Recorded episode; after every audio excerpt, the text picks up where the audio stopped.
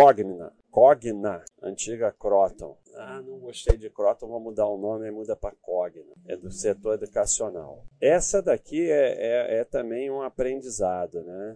A empresa não era nada. Ficava ali lucro, prejuízo, não sei o que. Aí veio o FIES, explodiu em, em alguns anos. E aí vem se mostrando a melhor empresa da Bolsa, pessoal histérico no mural, estão com inveja, não sei o que, não sei o que lá.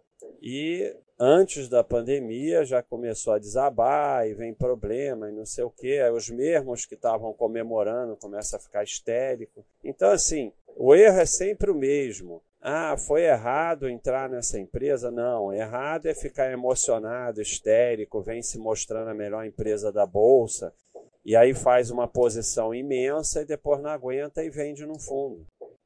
Porque faz a posição aqui, ou aqui.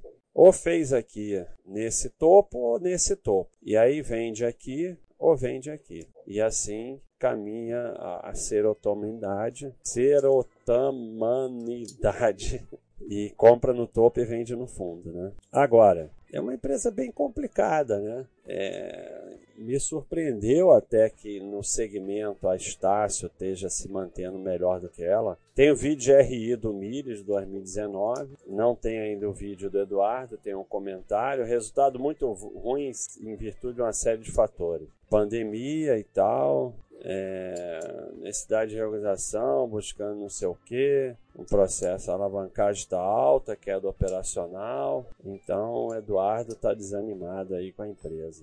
É complicado, né? A empresa vem piorando muito desde 2017, aí veio a pandemia, piorou mais ainda. E aí foi para o prejuízo, foi para o cachorrinho vermelho, ainda está com dívida alta.